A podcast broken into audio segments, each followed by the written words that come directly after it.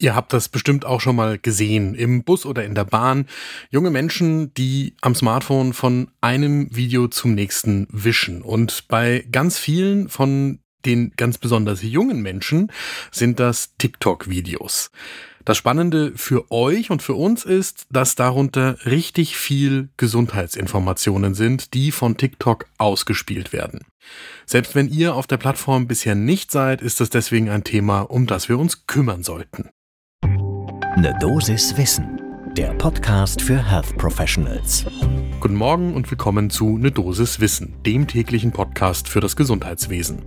Ne Dosis Wissen gibt's werktags ab 6 Uhr in der Früh in kompakten 10 Minuten. Ich bin Dennis Ballwieser, ich bin Arzt und Chefredakteur der Apothekenumschau und heute ist Mittwoch, der 22. November 2023. Ein Podcast von gesundheithören.de und Apothekenumschau Pro. Die Frage ist ja, wie verlässlich sind Informationen auf Social-Media-Plattformen im Allgemeinen und eben TikTok im Besonderen. Dafür haben wir für diese Folge von der Dosis Wissen mit Elena Link gesprochen. Die ist Juniorprofessorin für Wissenschaftskommunikation am Institut für Publizistik der Johannes Gutenberg Universität in Mainz. Mein Vorschlag ist, ihr holt euch den ersten Kaffee des Tages, meiner steht vor mir und dann geht's los.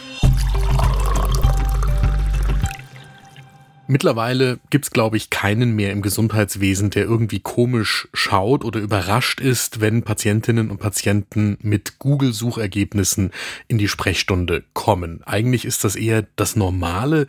Es ist fast die Ausnahme, wenn Patientinnen und Patienten tatsächlich noch nicht nachgeschaut haben, was das eine oder andere Symptom eigentlich bedeuten könnte. Sicherlich weniger häufig ist es euch schon begegnet, dass Patientinnen und Patienten mit Informationen zu euch kommen, wo erkennbar ist, dass sie das auf Social-Media-Kanälen aufgeschnappt haben. Ich will gar nicht nur TikTok alleine nennen, das findet auch in Facebook, auf Instagram, auf X, dem ehemaligen Twitter oder in anderen Formaten statt. Aber TikTok ist besonders relevant, weil es eines der am immer noch schnellsten wachsenden sozialen Netzwerke ist und weil das Publikum dort besonders jung ist. Weltweit nutzen mehr als eineinhalb Milliarden Menschen TikTok und in Deutschland waren es im vergangenen Jahr auch schon mehr als 20 Millionen. Die Zielgruppe ist, habe ich schon gesagt, jung. Knapp die Hälfte ist unter 25 Jahren alt der Menschen, die das nutzen.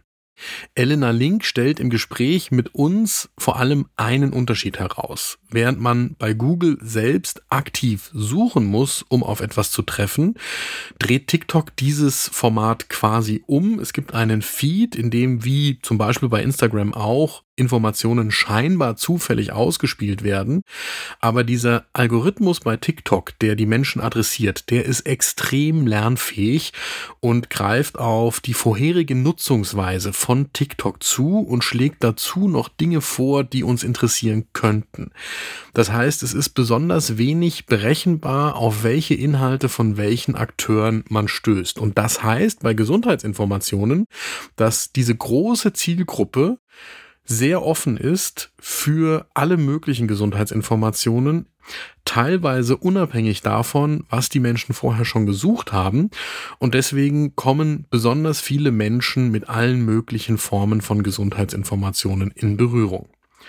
Dann kommt bei TikTok dazu, das sind kurze Videoformate, die sind leicht zugänglich, sind häufig sehr ansprechend und unterhaltsam gestaltet. Und das heißt, das Potenzial, dass gerade jüngere Menschen sich intensiv damit beschäftigen, ist hoch, auch dass die das weiterleiten an Freundinnen und Freunde. Und andererseits ist damit natürlich auch ein Missbrauchspotenzial gegeben, wenn da Falschinformationen verbreitet werden. Weil gut verpackte, gut aufgemachte Falschinformationen sind halt immer noch Falschinformationen. Und Expertinnen und Experten gehen davon aus, dass bis zu einem Fünftel der Videos bei TikTok zu Gesundheitsinformationen falsche Informationen enthalten. Das ist ganz schön schwierig einzuordnen, weil die Studienlage dazu noch sehr überschaubar ist. Wir haben drei Untersuchungen uns angeschaut für diese Folge. Da ging es einmal um Morbus Crohn, dann um Lebererkrankungen und um das Fachgebiet Urologie.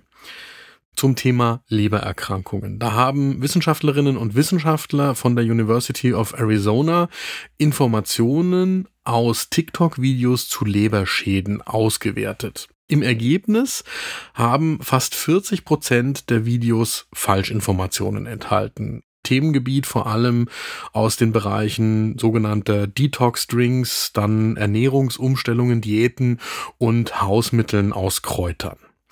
So ähnlich war das bei einer Untersuchung aus dem Bereich Urologie der Urologischen Stiftung Gesundheit. Wir verlinken das natürlich in den Show Notes. Auch da sind die Fachleute auf rund 40 Prozent Falschinformationen in den Videos gestoßen und haben zudem festgestellt, dass die Videos mit den Falschinformationen sehr viel häufiger geteilt werden als die Videos mit den richtigen Informationen. Da kann es jetzt ganz unterschiedliche Gründe dafür geben. Da haben wir auch keine Studienergebnisse dazu, warum das so ist, aber alleine das festzuhalten ist ja schon mal wichtig. Dann gab es eine Untersuchung von ForscherInnen der Wayne State University in Detroit zum Thema Morbus Crohn die haben tatsächlich bei dem Thema festgestellt, dass vier von fünf der untersuchten Clips die korrekten Aussagen enthalten haben. Das heißt so im Schnellcheck, wir können eigentlich keine belastbare Aussage dazu treffen, wie verbreitet Falschinformationen in Gesundheitsvideos auf TikTok sind.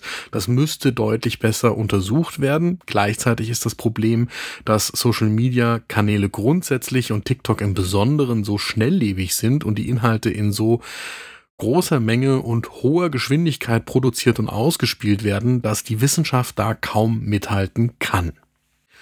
Elena Link stellt im Gespräch mit uns heraus, dass es gar nicht um bewusste Manipulation und bewusste Falschinformationen gehen muss, sondern dass auch die unbeabsichtigten Fehlinformationen bei Gesundheitsthemen relevant sind.